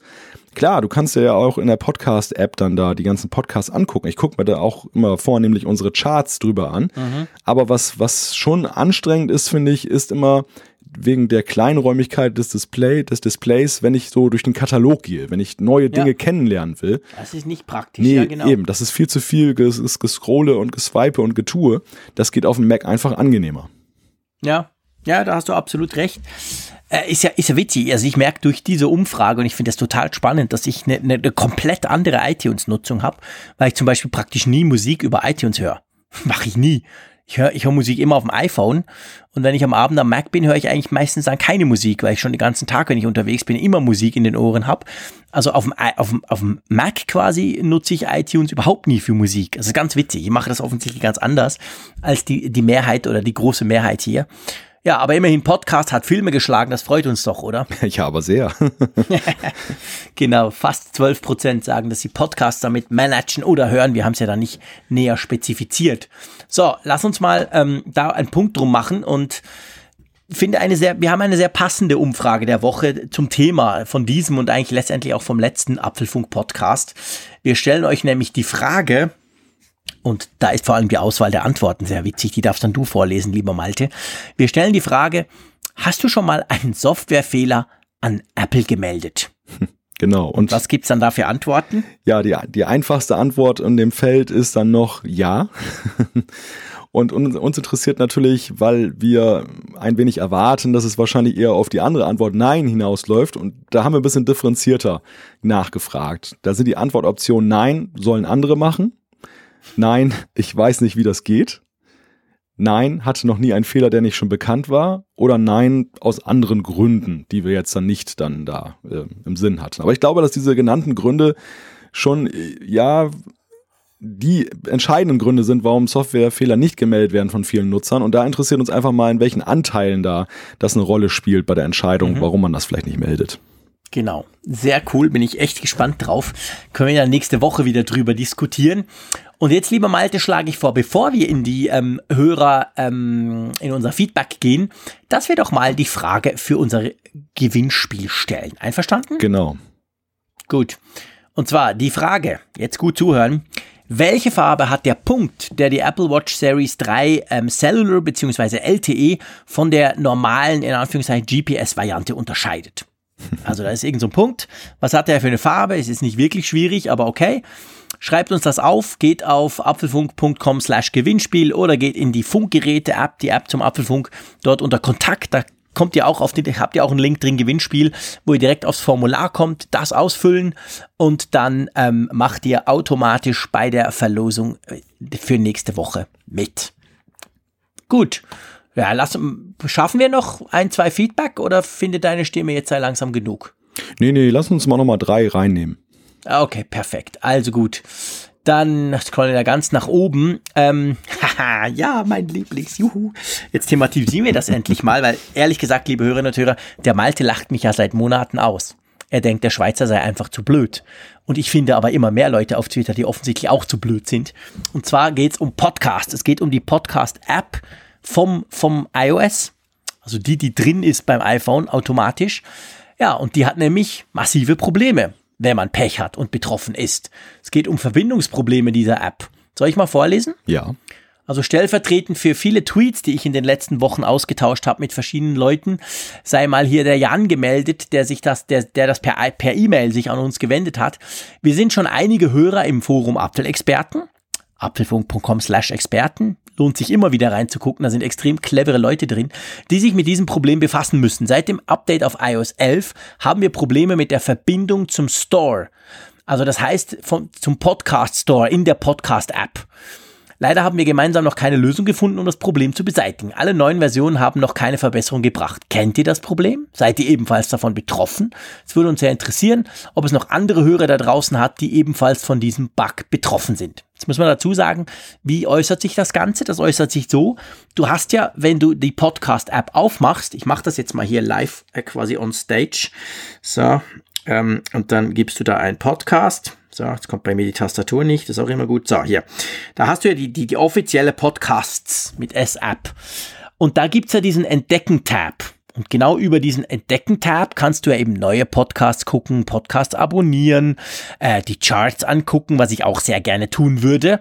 Und wenn man da drauf geht, kommt dann einfach Verbindung zurzeit nicht möglich. Unten hat's einen Knopf wiederholen, den kannst du zwei Milliarden Mal drücken, habe ich mindestens schon gemacht, passiert dann nichts.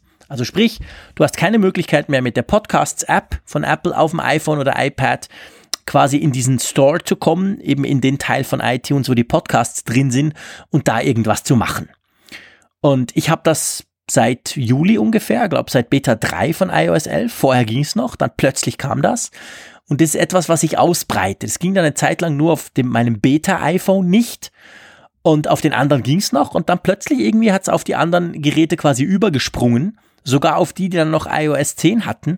Und dann irgendwann waren es alle. Und jetzt haben sowieso alle iOS 11 und es geht nicht. Ich habe mich schon, drum quassel ich so viel, ich habe mich schon bei Apple gemeldet, habe mich durch die ganze Support-Historie und Hierarchie durchgequasselt, bin dann am Schluss beim Teamleiter ge gelandet, der mir erklärt hat, ja, das sei ihnen bekannt, ich sei nicht der Erste, ich sei nicht der Einzige, aber sie hätten tatsächlich noch keine Lösung Und ich, in letzter Zeit sehe ich auf Twitter mehr Leute, die offensichtlich dieses Problem auch haben.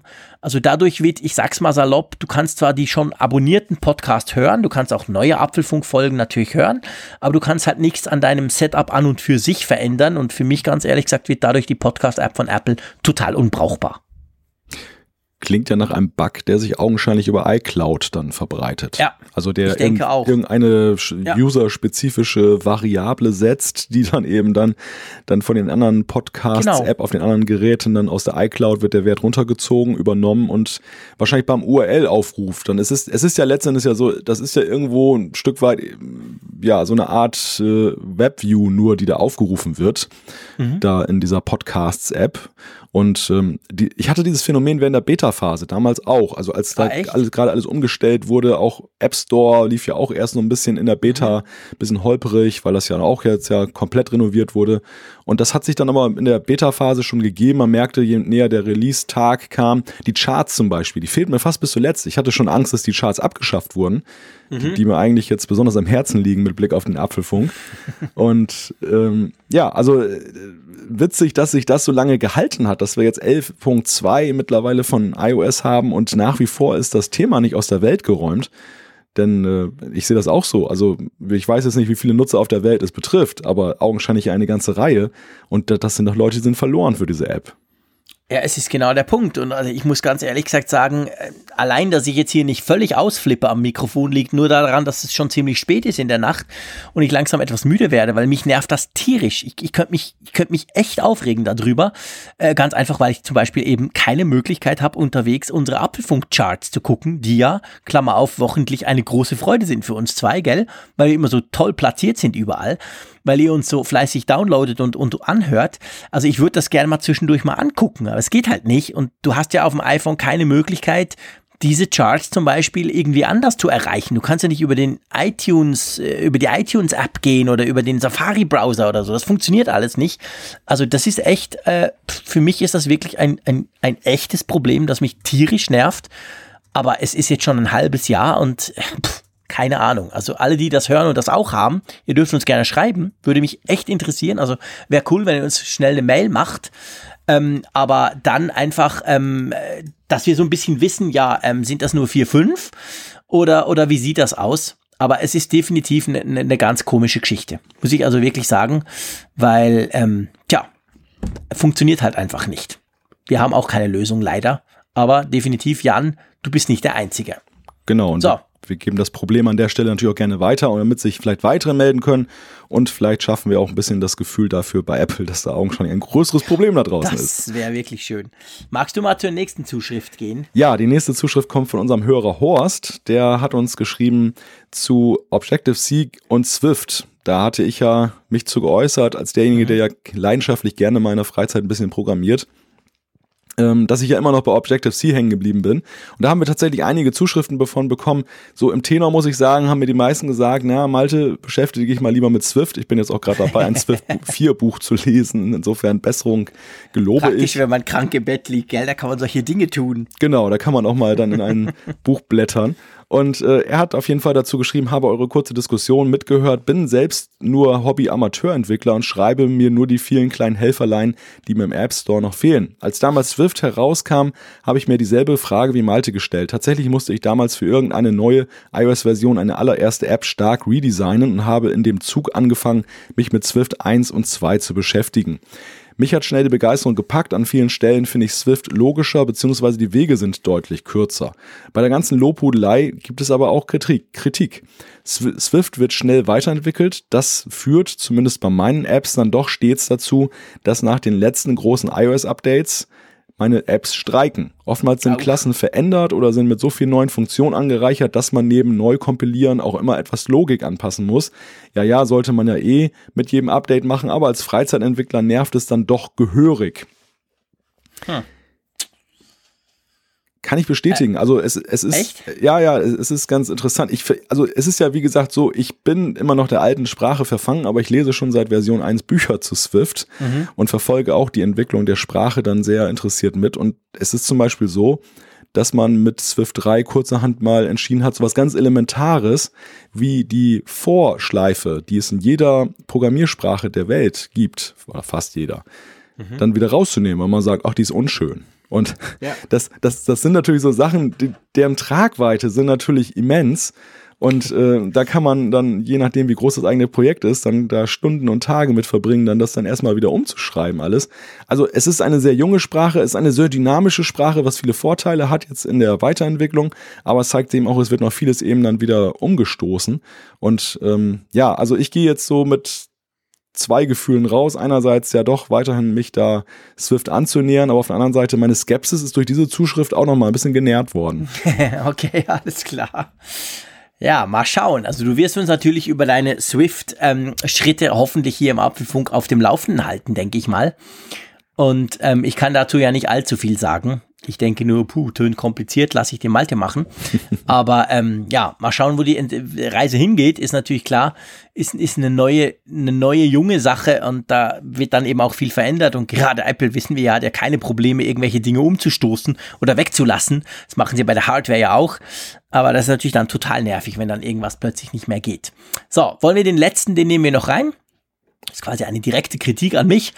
Und dann würde ich sagen, beschließen wir den Apfelfunk. Magst du die Kritik lesen? Ja, betrifft jetzt also in dem Zitat dich, aber betrifft eigentlich uns beide, denn ich habe mit dem Maurice auch über Twitter schon eine engagierte Diskussion über die letzte Sendung geführt. Er hatte sich halt so ein bisschen darüber mokiert, dass wir seiner Ansicht nach zu unkritisch mit dem Thema Apple und Fehler und überhaupt Apple negativ umgegangen sind.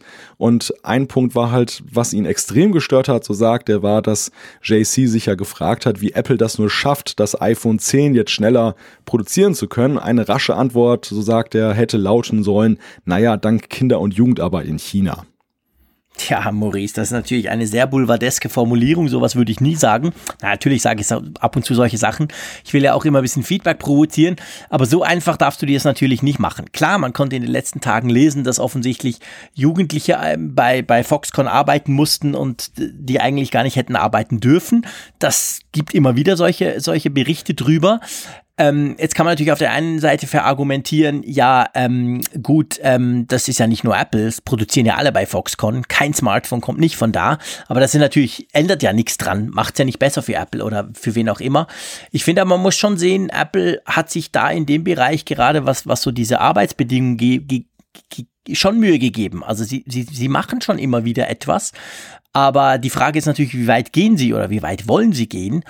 Und das ist ganz generell ein Problem in meinen Augen. Also ich meine, wenn ich all die Tweets lese von Leuten, die sagen, hey, du mit deinem iPhone 10, das ist so teuer, du spinnst doch. Und ich, da, da müsste ich eigentlich ja sagen, ja, okay, hey, Freunde, kein Problem. Das iPhone 10 kostet dann halt 5000 Euro. Hört auf zu jammern. Dafür schrauben es keine, ich will jetzt nicht sagen Kinder und Jugendliche, das glaube ich schon die Ausnahme, aber ich meine, auch der normale Arbeiter bei Foxconn hat zwölf Stunden Schichten, sechs Wochen, sechs Tage die Woche. Das ist natürlich heftig. Aber ähm, ich, ich merke selber, ich, das ist schwierig damit umzugehen. Ich meine, klar, du kannst konsequent sagen, du kaufst keine Apple, du kaufst überhaupt keine moderne Hardware, weil es ja nicht nur bei Apple so, machen uns nichts vor. HTC, Samsung, Sony, egal wer, die, die produzieren alle dort.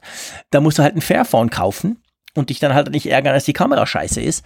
Äh, oder irgendwie, du wärst bereit zu sagen, okay, das dürfte halt 5000 Euro kosten, so ein Gerät. Dafür ist es dann fair produziert. Also, äh, Tja, ich finde, man kann sich nicht einfach so einfach machen und sagen, ja, die Idioten, aber man kauft dann eben trotzdem ein iPhone und meckert, wenn es zu teuer ist. Oder wie siehst du das, Malte?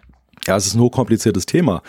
Ähm, es ist natürlich immer die Frage, ob man die gleiche Gewinnmarge zugrunde legt. Ne? Ich meine, es ist ja auch so, andererseits berichten wir immer mit Blick auf die Quartalzahlen, dass Apple dann einen Rekord-Milliardengewinn nach dem anderen einstreicht und die Barreserven von Apple haben ja auch schon unglaubliche äh, Grenzen überschritten. Äh, insofern ist es nicht unbedingt jetzt so, dass es ein Muss wäre, dass die Geräte dann so und so viel teurer wären, wenn sie dann eben auch nicht unter diesen Bedingungen gefertigt werden.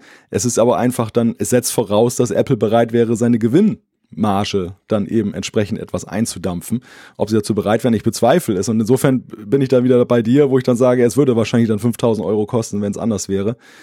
Ja, aber es, es, ist, es gibt keine, keine einfachen Antworten auf, auf diese Fragen. Ich meine, letzten Endes ist es ja immer wieder so, auch mit der, der zugrunde liegende Gedanke, man kann es nicht auf Apple reduzieren. Es ist ein generelles Problem unserer Gesellschaft, unserer Welt, unserer Weltwirtschaft, dass es eben so läuft, die ganze Geschichte. Also wollen wir, wollen wir Apple jetzt an den, an den Pfahl nageln und und dann sind wir alle zufrieden und, und schreiten von dann und kaufen uns unser Huawei-Handy und meinen, wir sind besser?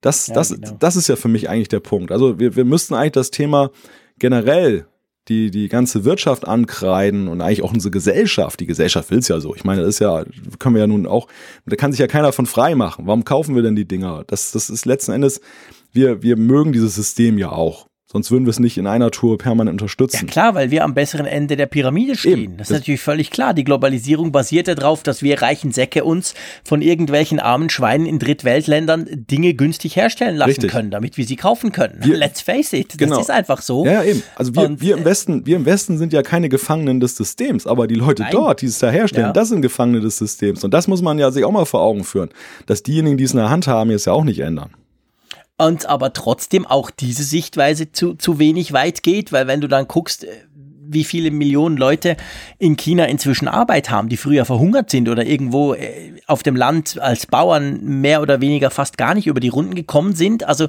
wenn du guckst, was zum Beispiel China für einen Sprung gemacht hat, in der gesamten Entwicklung und von diesen 1,3 Milliarden Leuten. Also es ist nicht alles nur negativ. Also ja. es ist eben, es ist extrem komplex, da könnte man natürlich genau. Wochen, Tage, Monate lang drüber sprechen. Genau. Finde ich aber, ist nicht die Aufgabe eines Apple-Podcasts. Und zu ja. dem Teil vielleicht, den du gesagt hast, Maurice, also quasi ähm, eben, das hast du ja auch mit dem, mit dem Malte auf Twitter so ein bisschen ausgefochten, wir seien zu wenig kritisch da finde ich, muss ich schon sagen, eigentlich eher nicht. Also ich finde gerade dieser Podcast jetzt, diese Folge ist ja auch wieder ein Beispiel. Wir haben ziemlich fest über uns über diese, diese ganze Software-Geschichte genervt und, und sagen das ja auch klar. Also ich finde, wir, wir stehen eigentlich schon auch für klare Worte, ohne dass wir, ich meine, wir müssen uns ja nicht verstecken. Wir sind ein Apfel-Podcast, klar haben wir Freude an dem Zeug. Sonst würden wir einen Samsung-Podcast machen oder irgendwas anderes. Ja, aber zur Wertschätzung gehört es ja eben auch dazu, dass man benennt, was positiv und was negativ ist. Genau. Weil sonst ist Wertschätzung genau. ja auch belanglos, wenn alles gut ist. Genau. Dann, dann ist sie nicht ernst ja gemeint. Das wollen wir auch gar nicht machen. Aber ich, wäre für euch alle nicht spannend zum Zuhören. Eben, das denke ich auch. Also nochmal anknüpfen, das ist gut, dass du das Positivbeispiel ja auch genannt hast. Es ist eben nicht einfach. Und für mich ist einfach letztendlich auch das Problem, dass dieses Format, diese Größe, aber vielleicht auch einfach die Vielzahl der Argumente, die man abwägen müsste, einfach nie zu einem befriedigenden Ergebnis führt. Es, es, viele Leute da draußen machen es sich einfach. Sie reduzieren die Dinge auf einen Satz und meinen dann, das ist die ultimative Wahrheit. Aber so einfach funktioniert das eben dann doch nicht. Und ähm, ja, es ist schwierig, dann so eine, solch eine Diskussion abschließend zu führen. Ja, genau. Das ist die, die Diskussion kann man nicht führen und beziehungsweise ich finde, das ist nicht primär unsere Aufgabe. Dafür sind wir auch äh, zu, zu wenig fit in dem Thema drin. Also ich finde, da, da haben wir eben, da können wir dann besser über die neue Kamera sprechen, wo wir uns auskennen, als bei dem, was nicht heißt, dass wir eine Meinung haben, das nicht heißt, dass uns das egal ist, wenn, wenn da rauskommt, dass da plötzlich Kinder am Wochenende irgendwelche iPhone 10 zusammenschrauben mussten. Keine Frage. Aber ähm, ja, man muss es halt irgendwie in Perspektive setzen und das ist definitiv ein Thema, das du quasi nicht zu Ende diskutieren kannst. Aber gut. Das war dein, dein, dein Tweet, Maurice, den haben wir da aufgenommen. Ich würde sagen, lieber Malte, wir sind wieder knackig lang, trotz deiner Stimme. Es ist sehr erstaunlich, deine Stimme hält. Ich hoffe morgen auch noch, dass du auch morgen noch irgendwas sagen kannst und nicht quasi deine gesamten Wochenreserven hier im Apfelfunk-Podcast in der 93. Ausgabe verschossen hast und jetzt drei Tage still sein musst. Also von dem her gesehen, ähm, ich habe mich sehr gefreut, dass es geklappt hat ich bin super stolz, dass du es durchgezogen hast, obwohl du wirklich krank warst. Aber ähm, ja, das ist eben auch immer eine Freude, das mit dir zu machen. Ich hoffe, es geht dir auch so und es hilft dir auch, macht dich vielleicht ein bisschen gesünder, abgesehen von der Stimme wahrscheinlich. Ja, und ich würde sagen, kurier dich weiterhin gut auf, aus, pass auf dich auf, so geht's. Und dann hören wir uns nächste Woche wieder. Ja, Apfelfunk ist ja für mich immer wie verbale Aspirin. Insofern hat es hoffentlich zur Gesunderhaltung beigetragen. Ich wünsche euch eine schöne Woche und nächste Woche, gelobe ich, wird der krächzende Papagei wieder durch Malte ersetzt. Bis dann. Tschüss aus Bern.